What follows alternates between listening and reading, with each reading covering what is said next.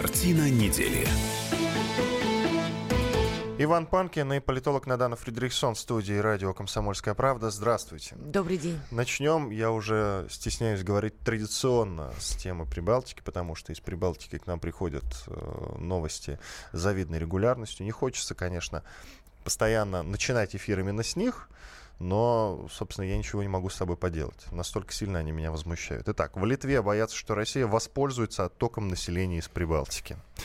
Отток населения, с которым столкнулись страны Прибалтики, Центральной и Восточной Европы, может сказаться на европейской безопасности, потому что этим может воспользоваться Россия.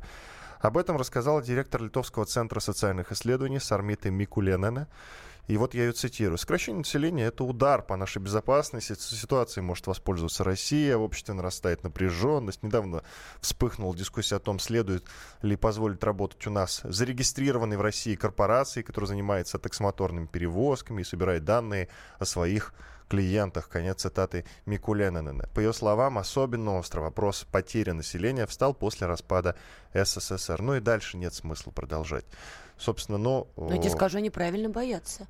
Они правильно боятся, потому что действительно... Я замер, подожди. А, нет, подожди, давай разбираться. Агрессия да? они правильно боятся нет, чего? они боятся оттока населения. Правильно, он действительно есть. Все, все страны цифры, боятся оттока все статистики населения. об этом говорят. Они сами проговариваются, что эта тенденция началась после развала Советского Союза.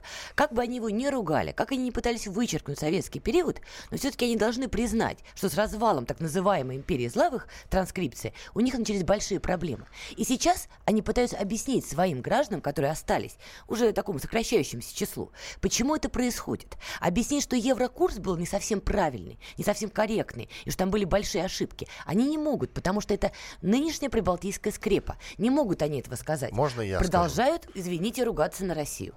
В данном случае нет смысла. Вот Украине есть смысл ругаться, потому что их э, европейский путь оказался, скажем так, немножко кривым. А у Прибалтики все сложилось относительно неплохо. А, ну что, при, при, на страны Прибалтики взялся? совсем уж плохо живут, но я бы так Давай не так, сказал. почему молодежь из всех трех республик уезжает? Может, просто скучно. Не, что скучно? Что ну, вот скучно? Просто, или хотят просто вот изменить Черно-белые картины за окном? место скучно. жительства. Скучно молодежи не бывает, если есть рабочие места, если есть вузы, если есть приток иностранцев, которые работают, учатся и так далее. Вот тогда, Вань, скучно не бывает. Хорошо, Нам ты в когда Москве не последний скучно. раз была вот в любой из стран Прибалтики? Латвии, давно, Литве, очень Эстонии. давно, но Facebook нам в помощь, поддерживаю контакты с людьми, которые там продолжают жить. Кстати, с разными людьми. Не только те, которые уповают на Россию-матушку, но и теми, кто продолжает ее огульно ругать. Я с ними активно поддерживаю контакт. И единственное общее, на чем они сходятся, что проблема есть. И что эта проблема не из-за рептилоидов, а что молодежь не может себя применить в этих странах. А это уже вопрос к экономике. Так вот, чтобы объяснить эту проблему, но э, сохраняя вот эту европейскую скрепу, надо рассказать, что злая Россия этим воспользуется. И второй момент. Это в очередной раз продать себя тем же странам НАТО, напоминая, что есть некий жуткий агрессор. Давай послушаем мнение другого умного человека, Сергея Рикида, эксперта информационно-аналитического центра МГУ по странам Балтии. Слушаем. Иммиграция никак с Россией не связана. Иммиграция связана с тем, что социально-экономическая модель, выбранная прибалтийскими республиками после распада СССР, не предусматривает заботу о человеческом ресурсе, о развитии человеческого капитала. Она предусматривает форсированное встраивание в глобальную экономику. Когда такие маленькие слабые экономики встраиваются в глобальную экономическую систему, естественно, происходит вымывание человеческих ресурсов. Но нужно же как-то объяснять, почему якобы успешные евроинтегрированные страны теряют э, такими серьезными темпами свое собственное население. Почему это население не наслаждается счастливой европейской, в кавычках, жизнью у себя в странах. И тут на помощь приходит древний прием возложить вину на какого-то внешнего врага. Сергей Рикеда, эксперт информационно-аналитического аналитического центра МГУ по странам Балтии. Вот смотри, чисто теоретически, да, российский бизнес действительно мог бы прийти в прибалтийские страны, вот так массивно прийти. Что бы это было? Открытие рабочих мест и снова востребованность русского языка. А они с этим борются. Вот элита прибалтийская. Это подавляющее меньшинство сейчас, понимая, что задушили собственные народы, экономику своих стран, продолжают душить, но, знаете, котов душили, душили, но смотрим в сторону и говорим, нет, это все злые русские. Ситуация, вот она настолько же комична, насколько и трагична. Может быть, мы не знаем, но пускать не хотят не только российский бизнес, а, а мы этого просто не знаем. Да ладно, что немецкий бизнес не хотят пускать? Вот немцы а рвутся, откуда, откуда мы знаем а про они немцев? их не пускают. откуда мы знаем я тебе про скажу, немцев? потому что с людьми, опять, с которыми я поддерживаю активный диалог, в том числе на Фейсбуке, я им задавала вопрос, ну неужели европейские компании не пытаются к вам прийти и как-то все а, обустроить? Нет. Вот не спешат. Очереди нету. Вот когда сразу санкции снимали, там очередь выстроилась от европейских компаний, а в Прибалтику очереди почему-то нет. А вот Россия, в принципе, не против. Но мы же злые. Поэтому мы не можем давать людям рабочие места по версии прибалтийских элит.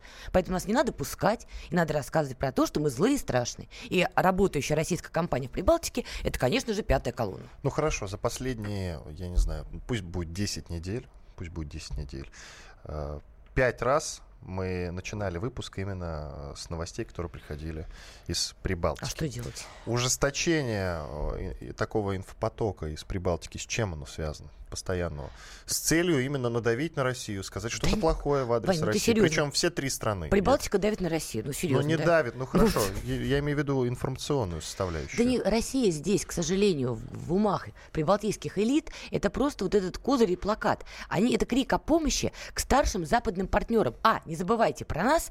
Б, нам нужно, чтобы вы про нас не забывали, чтобы объяснить это своему населению. Но и Европейский бизнес тоже не пускают. Подожди. Нет, что значит не пускают? Не идет, Вань. Что значит не пускают? Нет, вот Даля Грибускайте стоит грудью на границе и не пускает европейский бизнес. Ну ты серьезно? Не идут туда. Нет там очереди километровой, потому что особо ловить там для европейского большого бизнеса, к сожалению, нету. И я не злорадствую. Мне в этом смысле людей жалко. Я прекрасно понимаю некий ужас, да? Вот молодой человек родился там, я не знаю, в одной из этих стран, он горит, он живет, он хочет себя как-то самореализовать и не может нигде применить. Ты знаешь, сколько раз бывал в Прибалтике? И слово «жалко» мне как-то использовать не хочется. А не дурно Напомни мне, пожалуйста, вот очень многие люди, которые были там недавно, рассказывают, что потрясающее ощущение. Идешь по улице, молодежи почти нет. Вот ты наблюдал не такие вещи? на это внимание, к сожалению. А вот несколько не могу людей, не подтвердить, не опровергнуть. Несколько людей мне говорили, удивительное впечатление. Идешь, идешь, что-то не хватает. Начинаешь присматриваться, молодежи нет. Ну, нет ее просто. Не, ну где-то она там появляется, конечно, там периодически. Но вот ты идешь у нас по Москве по какой-то улице, по Питеру идешь, да, вот по Саранску, я недавно, кстати, там была молодежь идет, понимаешь, как-то все органично. А там этого нет. И это большая-большая проблема. И проблема вот в этой маленькой узкой группе элит. Вот если бы они стали смотреть чуть по-другому, возможно, ситуация бы изменилась. И еще почему им так важно напоминать о себе старшим западным партнерам. Помнишь, мы с тобой некоторое время назад разбирали иностранную прессу на тему ситуации в Прибалтике. Даже иностранная пресса, американская, бьет в набат на тему того, что перестаньте притеснять русских и русскоговорящих, до добра не доведет. Даже американская пресса стала обращать на это внимание. И элита тем более понимает, что вот так закручивая гайки, проводя вот эту чудовищную политику в отношении русского языка и русскоговорящих, при этом ничего не давая взамен, потому что все уезжают, кто может уехать, они в итоге напорятся на некий беспощадный бунт в конечном счете. Давай э, мы уже, наверное, не успеем полноценно э, обсудить вот эту тему. Но, по крайней мере, анонсировать ее мы сейчас успеем, а продолжим уже в следующей части. Давай. Парламент Чехии назвал оккупацией ввод войск стран Варшавского договора в Чехословакию в 1968 году. Этому событию в этом месяце 50 лет. Угу. Вооруженные силы стран Варшавского договора под руководством генерала Ивана Павловского, я напомню, вошли в, Чех... в Чехословакию 21 августа 1968 года. Это произошло после того, как власти Чехословакии заявили о планах провести реформы и строить, я цитирую, социализм с человеческим лицом. Вот, конечно же, сейчас э, Чехи, да и весь мир, и внутри России, э, Россию уже призывают к тому, чтобы покаяться и извиниться за это. И вот э, прямая формулировка, собственно, которая сейчас звучит, что это оккупация друзья, я цитирую, именно оккупация. А вот как вы считаете, я обращаюсь к нашей аудитории, считаете ли вы правильным ввод войск тогда, 50 лет назад, в Чехословакию правильным? Давайте устроим голосование, в конце эфира да. подведем итог. Если вы считаете, что правильно сделали Советский Союз и страны Варшавского договора, что ввели войска, вы можете позвонить по номеру 637-65-19. Наберите этот номер, и вас, ваш голос будет зачтен. 637 65 19. Если вы не согласны с этим, считаете, что покаяться надо, что называется, то можете набрать 637 65 18. Последняя цифра 18, не 19. В конце почитаем, собственно, количество голосов. Вы можете нам э, писать WhatsApp и Viber 8 800 200 ровно 9702. Мы почитаем ваше сообщение по ходу эфира. В конце, опять-таки, напомню, подведу, подведем итог. Иван Панкин, Надана Фредериксон. Прервемся на 2 минуты, после этого продолжим.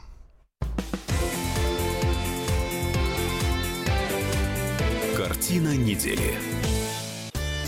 Каждый вторник – с 10 утра по московскому времени в программе «Главное вовремя» садово-огородные советы в прямом эфире – про все, что э, зеленое, скажем так. Хочу, чтобы радиослушатели задавали свои вопросы.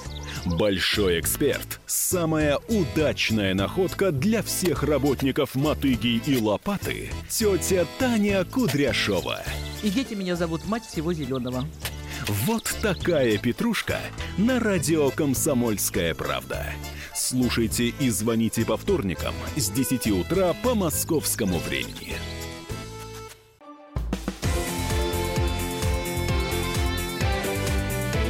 Картина недели. Иван Панкин и политолог Надана Фредериксон по-прежнему в студии радио «Комсомольская правда». Мы продолжаем. Мы уже в перерыве начали спорить, друзья, и вас призываем подключаться к нашему диалогу с Наданой Фредериксон. Да. Я напомню, о чем мы говорим. Парламент Чехии назвал оккупацией вот войск стран Варшавского договора, включая Советский Союз. Советский Союз был инициатором. В Чехословакию в 1968 году, в этом месяце, в августе, а это произошло 21 числа, этому событию, которое э, вошла в историю как Пражская весна, этому событию 57, 50 лет, извините, 50 полвека, лет, ровно полвека. Э, друзья, э, как следует из опроса Левада-центра, примерно половина россиян ничего не знают об этих событиях. Около 36% респондентов назвали решение отправить вооруженные силы в Прагу правильным, а еще 45% затруднились ответить. И поэтому мы, друзья, подключаем подключаем к этому разговору вас. Мы устраиваем голосовалку, итоги подведем в конце эфира. Вы можете позвонить по номеру 637 65 19, код 495, если вы согласны с тем, что Советский Союз э, ввел тогда, 50 лет назад, войска. Если вы не согласны, вы можете набрать 637 65 18. Я напомню, что код 495. Пожалуйста, голосуйте. Если вы хотите что-то написать по этой теме, можете написать по номеру 8 800 200 ровно 9702. WhatsApp и Viber без разницы. А теперь начинаем спорить. Давай только перед тем, как мы начнем спорить, давай все... Нет, перед тем, как мы а, начнем а, спорить, мы послушаем дадим. историка. Ну давай. Так как давай. тут звучит слово давай. «оккупация», я спросил у историка, Хорошо. у Павла Пряникова, ведущий программы «Предыстория» на радио «Комсомольская правда», мой соведущий. А, можно ли назвать это оккупацией? Вот что Павел Пряников сказал. Это, конечно, была не оккупация, потому что принималось еще и параллельным чешским руководством одобрение было в вводе войск. И даже сам Дубчик, как сейчас документы показывают руководитель вот того времени Чехословакии, он тоже был не против, резко не возражал, понимал, что, в общем, ситуация выходит из-под контроля. И, во-вторых, это не Советский Союз один был, а это было еще четыре страны Варшавского договора. Вводили войска и поляки, и венгры, и болгары, и на границе с Чехословакией стояли немецкие войска из ГДР. Это было, да, коллективное решение Варшавского договора. И с другой стороны, в ноябре войска уже ушли. Оккупация предполагает, когда какой-то длительный есть э, период нахождения войск. А второе, когда ставится какое-то внешнее управление. Ни того, ни другого в Чехословакии не было. Историк и журналист Павел Пряников. Не оккупация на данных. Так вот, все-таки давай еще одну короткую вводную по поводу того, что в Чехии признали это сейчас оккупацией. Значит, это стало неким ответом на заявление лидера коммунистической партии Чехии, который перед тем, как была принята эта резолюция, настаивал, что Украина виновата в событиях 68 года. И мотивировал это как, что украинский солдат вступил тогда на пражскую землю. При этом, при всем, а, мы прекрасно помним воспоминания людей, которые видели эти события и оставили это в хронике, очень многие писали только одно, что советские солдаты, которые вошли, и жители Праги, вот они были точно ни в чем не виноваты. Тех отправили, кинули, у них выбора не было. Но жители Праги были не согласны. Но все признают, что они держались достойно. Они друг другу противостояли, но это было очень-очень достойно. Но Коммунистическая партия Чехии почему-то решила сейчас действительно начать искажать исторические события и рассказывать, что это виновата Украина. А ты понимаешь, насколько сейчас поминание Украины в Суе такой политологический, политический такой прием. Так вот, э, люди, которые принимали в итоге резолюцию с требованием признать события 68 года оккупации, там была дополнительная строчка, чтобы не допустить более искажения истории Чехословакии и Чехии в том числе. С чего, к чему веду, что если бы коммунистическая партия тоже как-то взяла себя в руки и сильно бы на эту тему, скажем так, не разглагольствовала, то, возможно, сейчас бы не было такой резолюции. Я это вполне допускаю. То есть покаяться надо? Да почему здесь покаяться, Ваня? Нет, Типа, подожди, ты стоп. Вот, например, Андрей Лошак, известный да, в прошлом тележурналист, вы все помните его по программе «Профессия репортер» на НТВ. Сейчас прям буквально я читаю его пост в Фейсбуке, я вижу, как у него слезинка катится по лицу. Должны покаяться, стыдно нам должно быть за это. Так должны или нет? Давай еще раз. Если уж мы берем Вопрос терминологию совершенно именно... конкретно. На данный. Если мы берем терминологию именно каяться, тогда я прошу наших польских братьев к нам присоединиться и каяться вместе с нами и рыдать. И тогда я жду от чешской стороны, чтобы они тоже у них это требовали. Потому что если даже посмотреть по цифрам, польская страна была второй э, ст- участником, да, который по количеству вводил туда военную технику и военных людей. Мы не, один- не Советский Союз один вводил, да, Ну, может быть, сказано. подразумевая, что это была оккупация, не только Советский Союз обвиняют Чехии.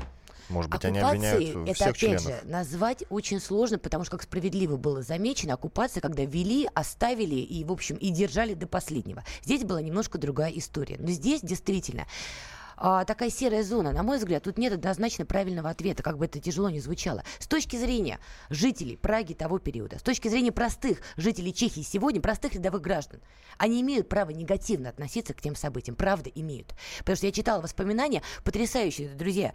А, обычные жители Чехословакии мешали солдатам. Как они это делали? Да, не нападали. Они прятали карты Праги, потому что солдаты, которые отправили, они не знали, как выглядит Прага вот на тот момент, на момент 68 года. А у них были карты Праги э, со времен Второй мировой. Так вот, жители Праги прятали от них карты. Они сбивали указатели, чтобы они запутались и не смогли никуда ехать. Они действительно им противостояли мирным способом, но противостояли. Они имеют право на негативное отношение. Но назвать это оккупацией, это плохо, это неправильно, это искажение и подмена терминов. И здесь большая ошибка и большие последствия могут быть. Но мы не разобрались. Как нам к этому относиться? Ты знаешь, вот Я просто к чему? Постоянно все друг друга призывают к тому, чтобы кто-то перед кем-то извинился. Вот Польша требует от Германии извиниться перед ними, потом требует от России перед ними Да. извиниться, понимаешь? А, Вьетнам я вот не слышал, чтобы требовал США извиниться. США и не будет извиняться. Ну, давай, ну, и да, с так конца. далее, США понимаешь? просто не будут А, извиняться. да, в югославском, например, конфликте с момента распада, я там вообще сам черт ногу сломит, кто перед кем должен извиняться, да? Там э, была Там одна большая все перед страна. всеми, грубо Да, говоря. Была одна большая страна, э, развалилась на много маленьких, и все перед друг другом должны извиняться. Ну, не развалилась, а развалили тоже, давай тут здесь правильно, а да? вот это, Очень помогли. это спорный вопрос. Не будем сейчас вдаваться в подробности. Это спорный вопрос. Распад Югославии. В- целом это все тянулось э, Предпосылки из-за были. распада, в принципе, Но Советского извне Союза. тоже было. Что касается, опять же, каяться, не каяться. Каяться вообще дело в этом смысле неблагодарное. Каяться, наверное, не надо. Но трезво и здраво оценивать какие-то наши поступки, нашей страны, имею в виду, поступки в прошлом, безусловно, это необходимо делать. Это не значит каяться. Но если где-то были допущены ошибки, наверное, о них стоит говорить открыто и признавать. На мой взгляд, я вот э, читала воспоминания, смотрела какие-то а, хронику событий тех, э, тех дней, я могу сказать, что, наверное, все-таки вот войск до конца не был продуман.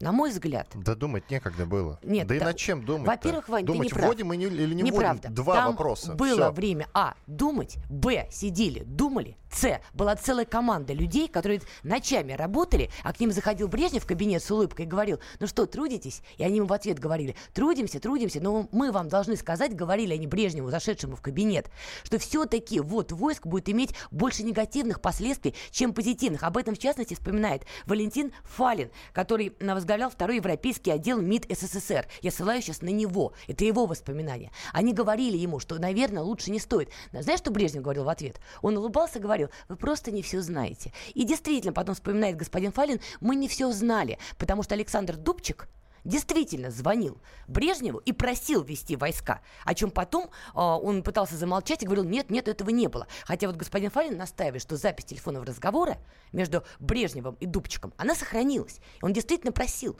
Но послушай, он просил почему? Потому что он терял определенный контроль за ситуацией. Он терял власть. У него мотив какой-то был. Какой был? Не потерять свою власть. И он, возможно, действительно обратился к Брежневу. Я это допускаю. Но мотив-то, понимаешь, такой, своеобразненький. Никто не хочет терять власть. А вот нужно ли было Советскому Союзу это делать? С одной стороны, холодная война. Чехословакия была единственная страна Варшавского договора, где не находилась военной базы Советского Союза. При этом на границе шастали, значит, натовцы. Я понимаю опасения, да, что если бы сработали реформы вот этой пражской весны, ну, по сути, наша перестройка была очень похожа в итоге, да, вот на тот э, проект реформ, я понимаю, что были опасения, что этим воспользуются натовские силы, что они войдут в Чехословакию. Если они войдут, то, соответственно, Варшавский договор моментально рухнет, потому что авторитет упадет. Но я абсолютно не уверена, что если бы мы не вводили, что Советский Союз бы рухнул к 1975 году, например, или к 1976. Я считаю, что Советский Союз в этом смысле бы, если бы не вел войска, устоял. А смотри, что произошло.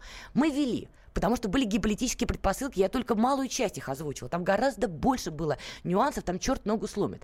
Но ты прекрасно помнишь, что началось, да? Начались вот эти диссидентские движения, вернее, они уже были, да? Но они получили новый м, толчок для жизни. Воспоминания людей, вот семь человек, которые то вышли с протестом на Красную площадь, ты же помнишь, их КГБ замело через пару минут, и один из них был приговорен к принудительным лечениям в психиатрической больнице в течение четырех лет. Можете представить какой-то подарок и праздник в кавычках, да? Их замели моментально. Они стали мучениками для других диссидентских движений. И я считаю, что вот Советского Союза м, военные силы в, в, в Прагу в 1968 году в том числе дал дополнительный импульс диссидентам, что потом могло привести уже к книжке «Иного не дано», которая постоянно бомбила экономическую систему Советского Союза и рассказывала «нет, переходим на рынок». Ну вот к всем этим настроениям и что привело в итоге к Горбачеву перестройке. Я считаю, что все-таки ты уже об этом сказал, но я считаю, я поддерживаю то мнение, что если бы не ввели войска, то Советский Союз развалился бы гораздо раньше. Нет, я сказала, что я не верю в это. Я, я не знаю, верю, что, что ты, я, я поддерживаю а. эту точку зрения. Я. Итак, друзья, я напомню, что мы проводим голосование. В конце эфира подведем итог. Считаете ли вы правильным вот войск в Чехословакию? Если да, то можете набрать номер 637 65 19, код 495. Если вы не согласны, считаете это неправильным, покаяться надо, что называется, то наберите 637 65 18 495, код, это я напоминаю. Прервемся на 4 минуты, после этого продолжим. Картина недели. Товарищ адвокат! Адвокат! Спокойно, спокойно. Народного адвоката Леонида Альшанского хватит на всех. Юридические консультации в прямом эфире. Слушайте и звоните по субботам с 16 часов по московскому времени.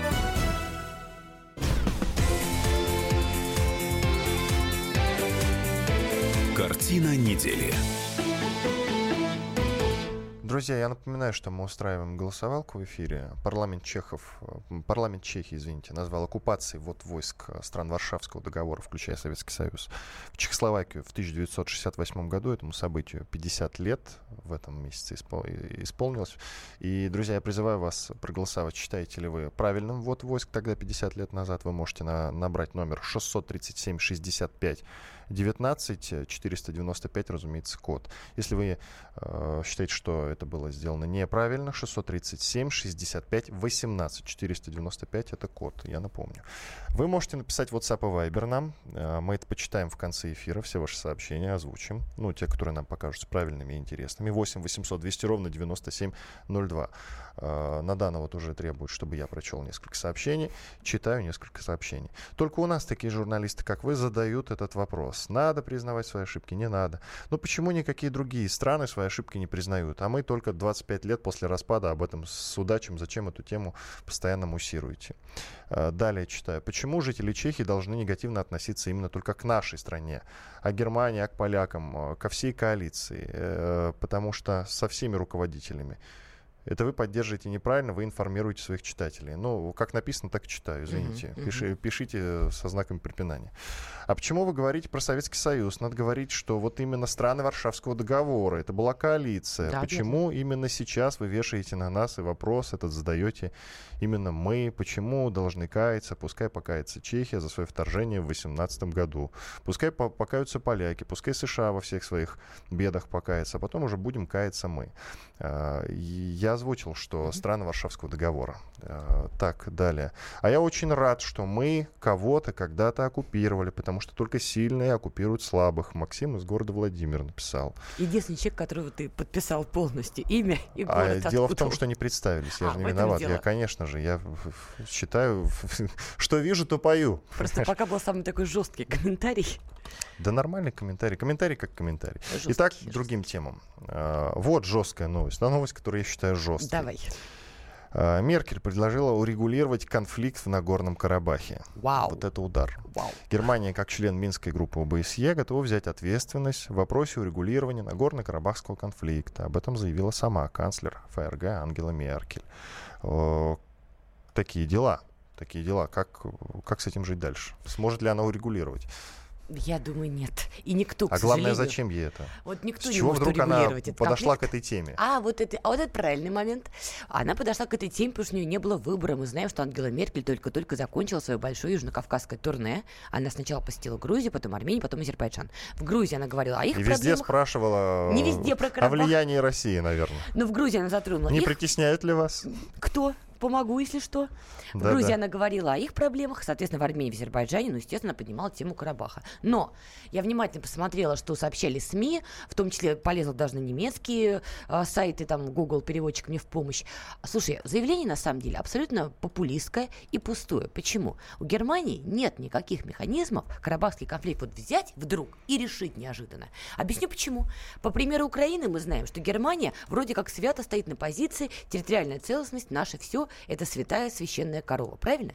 Так вот для Азербайджана проблема Карабаха и есть территориальный вопрос. Азербайджан постоянно говорит, что оккупированы его территории. А Армения говорит, нет, позвольте, есть право народов на самоопределение. И в международном праве тоже эта строчка есть. И вот как Германия будет лавировать между вот этими двумя позициями? Да никак. Меркель делала эти публичные красивые заявления, потому что, когда ты приезжаешь в Баку или в Ереван, ты обязан сказать что-то Кра- про Карабахский конфликт. Это как дополнение к «Здравствуйте». А знаешь, что я хочу, чтобы ты рассказала? Как ты вчера пыталась дозвониться до Ой. премьера Армении Никола Пашиняна? Ой, слушай, это, честно говоря, болезненная прям история. А, во-первых, должна сказать, что его супруга очень отзывчивый мобильный человек, взяла трубку, все подсказала, дала телефон а, пресс-секретаря господина Пашиняна.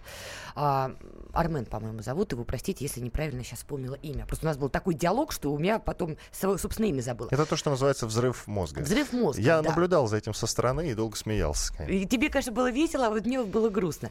Но господин пресс-секретарь, в общем, сказал фразу, которая меня, правда, очень удивила, среди прочего. Он сказал, что господин Пашинян, в общем-то, особо интервью прессе не дает. Я не очень поняла, как это согласуется с политическим путем господина Пашиняна, человек, который получил власть на бархатной революции, открытость, гласность, все такое. А тут как-то вот он интервью не очень хочет давать. С другой стороны, мы с тобой вчера полезли в интернет и нашли его интервью главному редактору, можно же так говорить? Да, конечно, Эхо «Эхо Москвы. Москвы». Я на всякий случай. Алексей Венедиктов. Алексею Венедиктову. Не так там- давно было это там он интервью. прекрасно пообщался. То есть как-то вот тоже какая-то двоякая позиция. Тем не менее, а, когда я настаивала на том, что, послушайте, ну, тема очень важная, и я прекрасно понимаю, что и Армения, и Азербайджан хотят, чтобы эта тема обсуждалась, потому что мои коллеги очень обижали, что вот вы все про Украину, а эта тема забыта. Ну, дайте комментарий. Он же виделся с госпожой Меркель. Ну, Он верит в то, что у Меркель есть вот эти волшебные механизмы, да, решить эту проблему. На что господин пресс-секретарь мне сказал, «Э, э, вот это правильный вопрос, это хороший вопрос, но ответить я вам на него сейчас не буду отвечать. Почему? Вот не буду. Довольно странная, на мой взгляд, позиция. Я уважаю э, желание человека что-то не озвучивать. Я все-таки в этом смысле никого не пытаю пассатижами. Но для меня, лично для меня, мне кажется, это очень странным. Он отправил меня потом, соответственно, к пресс-секретарю МИДа Армении поговорить. Ну, не Но и знаю. ты сходила. Я, я конечно, сходила. МИД Щас- Армении. Итак, давай послушаем. Да, давай послушаем. Комментарий пресс-секретаря МИД Армении Анны Нагдалян. Германия, как ведущая страна Европейского Союза и мира, в недавнем прошлом председательствующая в ОБСЕ, безусловно, может иметь свой вклад в урегулирование карабахской проблемы, как и любая другая страна, заинтересованная в восстановлении стабильности мира в регионе. Ключом эффективности данного процесса является создание атмосферы доверия. Напряженность до линии соприкосновения между Арцахом и Азербайджаном, а также на границе между Арменией и Азербайджаном. Пропаганда войны и риторика ненависти, препятствование контактам между людьми должны быть категорически отвергнуты. Именно такими были приоритеты немецкого председательства ОБСЕ в 2016 году и особенно после апрельской агрессии Азербайджана против Арцаха. Позиция Берлина та же, что и позиция всего мирового сообщества, за исключением, может, только одной страны. Это исключительно мирное урегулирование конфликта в рамках сопредседательства Минской группы ОБСЕ путем притворения в жизнь достигнутых на высшем уровне договоренностей. Пресс-секретарь МИД Армении Анна Нагдалян. Вот при всем у меня, уважении. подожди, Да. правильно ли у меня создалось впечатление, что человек читает по бумажке? Абсолютно правильно. У меня было ровно такое же впечатление. При всем моем уважении. Да?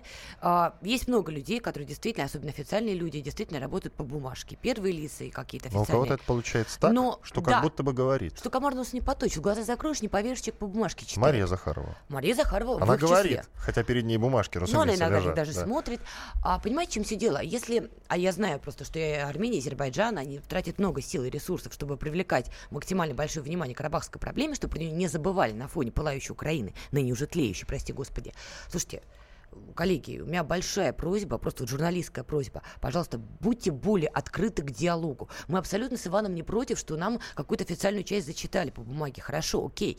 Но я стала, в том числе, задавать какие-то вопросы наводящие, да, например, не смущает ли арм- а, сторону, ар- армянскую сторону позиция Германии, что территориальная целостность это ключевой момент, что мы видели на примере Украины, да, что в данном вопросе играет больше в пользу Баку. Но скажем так, однозначного какого-то ответа, да, смущает или нет, не смущает, я не получила. Все очень дипломатично, все очень правильно, но ответа на прямой вопрос нету. Я считаю, вот лично мое журналистское мнение, что это не очень правильно. Хотелось бы больше открытости. Нам, кстати, пишут, что ничего не знают о Карабахском конфликте. Я удивлен. Ну ладно, я напомню, что конфликт между Арменией и Азербайджаном из-за Нагорного Карабаха начал- начался в 1988 году, когда Нагорно-Карабахская область заявила о выходе из Азербайджанской ССР. В Да, совершенно 1992 году, с 92 года не прекращаются переговоры по мирному урегулированию конфликта в рамках Минской группы ОБСЕ во главе с Россией, США и Францией. Вот Давай только честно, не только переговоры, переговоры, правда, ведутся. Вообще с того момента идет постоянная все-таки стрельба. Да, официально война прекращена, но чуть ли не каждый день идут сообщения о том, что режим прекращения огня нарушен. С каждой сторон погибают каждый день люди. И Кстати, вот- в этом смысле, просто не могу это не отметить, да, господин Пашинян поступил, на мой взгляд, очень правильно. Его сын служит а, в во- в военной части как раз в Карабахе. И Это любопытный момент, это очень и Венедиктов стороны. говорил с ним об этом, Да, да. что Азер- э, сын премьера э, Азербайджана не Президента служит. Азербайджана Президента не да. служит. Я Не правильно понимаю? служит, да, Не совершенно служит. верно. И он как раз сказал о том, что вот если бы служил, конфликт был бы уже давно урегулирован. Не Я то правильно понял урегулирован, или нет? урегулирован, конечно, вряд ли, но, по крайней мере, была бы ответственность с обеих сторон. У каждого сын на передовой. Это действительно очень важно, что господин Пашинян пошел на это. Давай послушаем азербайджанскую сторону. Э, Расима Мусабекова, он азербайджанский политолог, слушаем Да. его мнение. Германия не может этот конфликт урегулировать, и Меркель не настолько самонадеянна, что давать такого рода обещания. Она выразила готовность поспособствовать урегулированию конфликта. В этом смысле у нее есть определенные ресурсы, с учетом того, что Германия является членом Минской группы. Но, повторюсь, я не увидел у госпожи Меркель готовность взять груз этого конфликта на себя. У них на шее висит Украина, по которой у Германии есть конкретные обязательства она член четверки нормандской, и там нет никакого прогресса, и этот конфликт для Европы, для Германии более как бы опасный, он находится все еще в горячей фазе. Поэтому я не вижу, что э, после этого заявления Германия засучит рукава и начнет плотно заниматься этим конфликтом. Но определенный позитивный импульс, конечно же, Германия в состоянии дать. Расим Мусабеков, азербайджанский политолог. Надо сказать о том, что получить э, мнение азербайджанской стороны было тем еще аттракционом. А, да, давайте тоже это честно и открыто признаем. Мы с, с Иваном здесь ни на чьей стороне не играем. Мы честно пытались в течение двух дней дозвониться до представителя МИД Азербайджана, господина Гаджиева. Честно, я вчера ему даже писала смс-сообщение, кто мы, что мы, с каким вопросом. В общем-то, мы его беспокоим. Ни ответа, простите, ни отказа. Ничего. И, на мой взгляд, это очень странная позиция, потому что мы пытаемся честно разобраться в этой ситуации, записать мнение всех сторон, но почему-то вот с нами не хотят в этом смысле контактировать. Э, Давай послушаем мнение немецкого журналиста Александра Рара о Карабахе. Эта проблема очень трудная, она нерешаемая. Почему? Потому что по старому международному праву, который всегда защищал суверенность государства, территорию государства, Азербайджан прав. Но поскольку международное право поменялось, в том плане, что сегодня также нации, которые, или меньшинства, которые живут вот в одном государстве, имеют право на самоопределение, международное право их защищает, э, армяне имеют свой пункт. И армяне имеют свое, свое право на этот регион. Эту проблему очень трудно решить. Я думаю, решить можно только таким образом. В регион нужно будет вводить, ну, как и на Донбасс, ООНовские миротворческие войска, которые разделили бы э, действительно Горный Карабах от Азербайджана на время. Но в то же самое время армяне должны будут по всем договоренностям, которые у них есть с международным сообществом, вернуть не Нагорный Карабах, но те другие территории Азербайджана, которые они оккупировали тогда во время войны с Азербайджаном, назад в Баку. Вот такая, мне кажется, позиция Германии. Немецкий журналист Александр Рар. Ну что ж, мы продолжим вот эту тему обсуждать после перерыва, хотя потому что у нас есть еще достаточно развернутый комментарий господина Рара уже о Меркель. Мы его обязательно послушаем после небольшого двухминутного перерыва. В студии Иван Панкин и политолог Надан Фридрихсон. А, более того, Deutsche Bank пригрозил российскому правительству разрывом отношений, английский Deutsche Bank. А, послушаем, поговорим об этом после перерыва.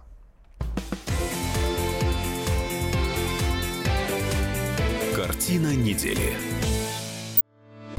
Главное аналитическое шоу страны. Михаил Зинович Юрьев, Михаил Владимирович Леонтьев, Илья Савельев. Это главтема. Они знают, как надо. Мы несем свою миссию выработать мысль о том, как должно быть.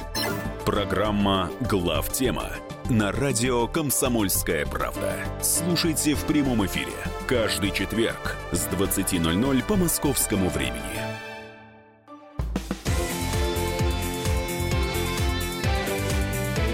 Картина недели. Иван Панкин и Надана Фридриксон, известный политолог, по-прежнему в студии радио «Комсомольская правда». Друзья, должен извиниться, я оговорился в конце прошлой части нашего эфира, сказал, что Deutsche Bank английский, он немецкий, извините. Ну, просто оговорился. Так вот, Deutsche Bank пригрозил российскому правительству разрывом отношений, и эта тема очень хорошо сочетается вообще с тем, что, ну, Путин, во-первых, э, не так давно встречался с Меркель, во-вторых, Путь, э, во-вторых, Меркель. Числа. Да, Меркель, мы, кстати, это обсуждали. Меркель предложила урегулировать конфликт на Горном Карабахе. Мы продолжаем это обсуждать. Как я и обещал, мы еще должны послушать мнение, еще один комментарий немецкого журналиста Александра Рара о Меркель. Давайте да, так и она сделаем. вообще поехала на Южный Кавказ. Что касается госпожи Меркель, нужно одно вспомнить. Она тогда в 2009 и 2010 году пыталась с тогдашним российским президентом Медведевым провернуть так называемую инициативу Мейзеберг который был нацелен на то, чтобы каким-то образом между Европейским Союзом и Россией найти какую-то общую точку прикосновения, чтобы решать этнические территориальные конфликты на территории бывшего Советского Союза. Я думаю, что она это вспомнила и хотела вот э, эти забытые идеи каким-то образом опять э, внести э, в повестку дня. Европейский Союз или Германия не хотят отстраняться от решения проблем в регионе, который считается все-таки где-то, ну, не зоной влияния Европейского Союза, но близкой к Европейскому Союзу. Ну и, конечно, сигнал Москве вернуться к вот идеям э, тогдашней Мейзебергской инициативы и попытаться вместе решать нерешенные проблемы территориальные, этнические на постсоветском пространстве. Меркель поехала туда, чтобы сказать, мы вас и ваш регион не забываем. Но, к сожалению, нужно констатировать, вернется она в Германию, пройдет несколько дней, несколько недель. Естественно, вот э, об этом вояже уже вспоминать мало что будет, потому что, я вам так скажу, на самом деле в этом регионе появился новый игрок, это Китай который реально вкладывает большие деньги на постсоветском пространстве, особенно тоже на Кавказе, и туда скоро Европейский Союз пускать уже не будет. Немецкий журналист Александр Рад. Давай подытожим. А я вот хотел И, бы... кстати, я хотел бы, вот, чтобы ты прокомментировала э, то, что Deutsche Bank пригрозил российскому правительству разрывом отношений. Можно перед Deutsche Bank все-таки по поводу вот, визита в Меркель продолжение того, что сказал уважаемый Александр Рар. Я просто вчера, когда готовилась к нашему с тобой эфиру, обратила внимание, что все, анализируя вообще визит Меркель на Южный Кавказ, уже без особых привязки к стран, все почему-то пишут о газе. Меркель туда поехала выкачивать газ в обход России, потому что вот такая плохая история с Северным потоком-2 происходит по вине Трампа. Друзья, не согласна. Вот я посмотрела по деталям уже, когда не работает. Не за газом туда поехала Меркель. Хотя действительно информация, что выделят 150 миллионов евро Грузии для создания газохранилища, это колоссальные деньги. Немцы вообще не любят деньги раскидывать. Это, конечно, наводит на размышления. Но Меркель поехала не для, того, чтобы протягивать трубу в обход России.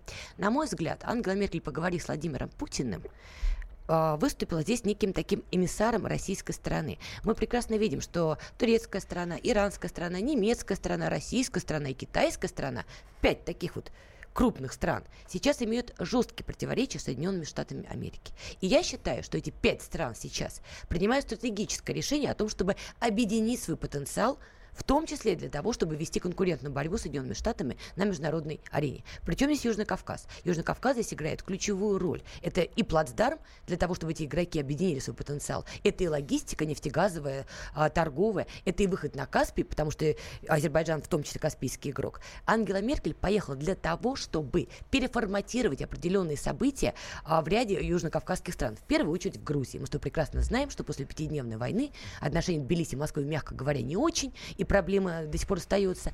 Ангела Меркель поехала ровно для того, это мое личное убеждение, а, не для газа, это информационная шарма, а чтобы переформатировать какие-то вещи и запустить этот процесс. Ну что ж, хорошо, давай уже к другим темам переходить, потому что мы немножко не укладываемся. Мы все, много всего подготовили. Да, по поводу Deutsche Bank это риторика. Не перекроет. Вот возвращаясь. Не перекроет. Это риторика, популистская риторика, которая просто обязана звучать для галочки. Как «Здравствуйте», и до свидания. Хорошо. Смысле. Российское посольство в Боснии и Герцеговине потребовали от Министерства иностранных дел страны объяснений в связи с вынесением российского писателя Захара Прилепина в черный список. Мы позвонили Захару Прилепину. Вот что он нам сказал. Представления не имею, с чем это связано. Скорее всего, мое задержание временное и недопуск меня на территорию Боснии и Герцеговины связан с моей работой и сепаратистской военной деятельностью на территории Донбасса. В процессе каких-то согласований спецслужбы Боснии и Герцеговины получили указание не допускать меня на их территорию. Я никаких других предположений сделать не могу, потому что я уже бывал в гостях, в том числе и в этой стране. совсем недавно был там у Мира Кустурицы, моего друга, режиссера, в гостях. Это не вызывает у меня никаких эмоций, потому что в данный момент нахожусь в Белграде. Здесь огромные скандалы, и десятки СМИ и пишут об этом, и сотни людей, тысячи людей это обсуждают. И президент Республики Сербской Додик принял решение наградить меня орденом Республики Сербской и будет ближайшее время пресс-конференции э, каких-то спецслужб Боснии и Герцеговины о, о том, зачем они меня внесли в этот список и чем это объясняется и чем все это закончится. Захар Прилепин, известный писатель, о том, что посольство, э, о том, что его не пустили в Боснию и Герцеговину, внесли в черный список. Ты знаешь, я вот... Я вот, подожди, вопрос, да. смотри. Э, случай с Прилепиным, он частный? Или э, грядет что-то глобальное, вплоть до ухудшения отношений с Боснией и Герцеговиной? Я не думаю, что будет ухудшение отношений с Боснией и Герцеговиной, но почему они не пустили Захара Прилепина, я могу понять их логику. Он собирался не просто в Боснию и Герцеговину, он собирался конкретно в Баня-Луку. Правильно я произношу название этого города? Наверное у меня с этим тоже бывают проблемы с транскрипцией, он собирался, ладно, он собирался в Республику Сербскую. Не путать с Сербией. Есть Сербия, есть Республика Сербская. Республика Сербская находится в составе Боснии и Герцеговины. Есть Сараево. Так вот, должна вам сказать, что Республика Сербская а, очень, скажем так, жаждет налаживать контакты с Россией. А, многие журналисты туда приезжали, проводили беседы с обычными жителями. Очень многие говорят, что вот Россия в этом смысле мощная страна, мы ждем от нее поддержки. Более того, там идет строительство православных храмов. И в том числе, вот согласно а, сообщениям британской прессы, в сентябре, подчеркну, это ссылка на британскую прессу, в сентябре должен приехать Сергей Лавров как раз в Республику Сербскую, в том числе на а, открытие храма, если я правильно, конечно, называю эту церемонию есть большие опасения, что вот эти пророссийские настроения, опасения Боснии и Герцеговины в целом, да, что пророссийские настроения там нарастают. Эти опасения подогреваются в том числе западными странами. Вы не поверите, какое количество сейчас публикаций идет в западной прессе с заголовком примерным «Россия наступает на Боснию и Герцеговину». Короче говоря, Захар Прилепин, мы прекрасно знаем, он не просто писатель, ну давайте называть вещи своими именами. Он талантливый писатель, но он уже давно не просто мастер пера. Этот человек все-таки в Донбассе имел свой бытовой батальон. И батальон жив до сих пор. Захар Прилепин настаивает на этом. Он принимал участие в боевых действиях в Донбассе. И, как мы знаем, для многих западных стран в транскрипции западных стран Захар Прилепин помогал сепаратистам в транскрипции западных стран. Так вот, учитывая настроение в республике сербской, а еще один момент. На стороне Донбасса воевали наемники именно из э, добровольцы, именно из Республики Сербская. Не просто из Сербии, а именно из этой республики. Я с ним позвонила Данилу Бессонову, это а, пресс-секретарь а, ДНР, и он как раз мне эту информацию подтвердил. Он сказал, что да, действительно были люди. То есть их не то, что прям большое количество, но они были. Так вот, учитывая, что они воевали в Донбассе, добровольцы какие-то, да, в том числе, возможно, как-то взаимодействовали с Захаром Прилепиным. И тут вдруг Захар Прилепин пытается приехать именно в Республику Сербскую, при том, что там идет рост рост пророссийских настроений. И вообще Босния и Герцеговина в этом плане а, находится в довольно сложном положении как государство. Потому что Сараево, например, под огромным влиянием турецкой стороны. Там вкладываются колоссальные деньги, открываются мечети. И опять же западные СМИ э, бьют на бат и рассказывают, что турки наступают на Сараево. А русские наступают на Республику Сербскую. Поэтому почему они не пустили Захара Прилепина, вот с учетом того, что у него в биографии есть Донбасс, и с учетом того, что добровольцы из Республики Сербская воевали в Донбассе, ну, по-моему, здесь становится очевидным и понятным. Это не выпад против России – это определенные опасения, что накануне выборов, а там скоро должны пройти выборы в президиум, у них там не президент, прям вот и все остальные, а президиум, когда три человека разных национальностей возглавляют страну, что очень правильно, учитывая сложную историческую картину, да, которая связана с Боснией и Герцеговиной в том числе. Так вот, у них были опасения, что накануне выборов визит Захара Прилепина, может быть, он не для этого приезжал, но сам факт его визита может подогреть какие-то ненужные настроения. Короче говоря, они себя защищали. На этой неделе очень громкое заявление сделала Виктория Скрипаль, племянница того самого Сергея Скрипаля. Давайте послушаем. Кстати, она нам сделала это громкое заявление, это наш эксклюзив. Давайте послушаем Викторию Скрипаль. У меня связи с ними нет. Юля позвонила 24 июля поздравить бабушку с днем рождения, все. И в разговоре она сказала, что папа пока позвонить не может, потому что у него еще трахеостома, ее вот через три дня снимут, и он будет разговаривать более или менее нормально, и позвонит и поговорит. Ну вот с тех пор прошел уже почти месяц, но ни звонка от Юли, ни звонка от папы. Это Виктория Скрипаль, племянница Сергея Скрипаля. В общем, насколько я понимаю, она считает, что дяди нет в живых. Вообще, ты знаешь, я тебе честно могу сказать, я очень переживаю за Викторию. У меня такое ощущение сложилось не только у меня, вот в том числе у Дины Карпицкой, это вот журналист «Комсомольской правды», в том числе, если мне память не изменяет, мы с ней на эту тему говорили. Именно вот эта борьба Виктории, несогласие отступить и постоянные а, публичные заявления, требования все-таки предоставить какую-то информацию об ее родственниках, да, в общем-то, я думаю, благодаря ее стараниям, возможно, Сергей Скрипаль все-таки жив, потому что она не дает этой теме уйти и требует ответов на свои вопросы, и в этом смысле она стала очень удобна для британских спецслужб. Но эта тема не может никуда уйти, хотя потому что вот вводят новые санкции, США вводят новые санкции в отношении России как раз из-за дела Скрипаля. Ну, такие дела. это стало таким нарицателем, а она бьется. Нет, покажите человека. В общем, на этом наш выпуск завершен. Иван Панкин и политолог Надана Фридрихсон. Всего вам самого наилучшего. До свидания. Счастливо.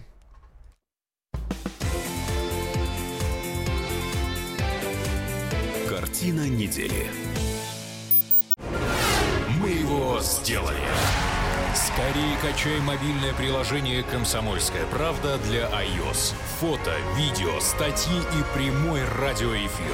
Крупнейший новостной сайт в вашем кармане. Доступны версии для iPhone и iPad.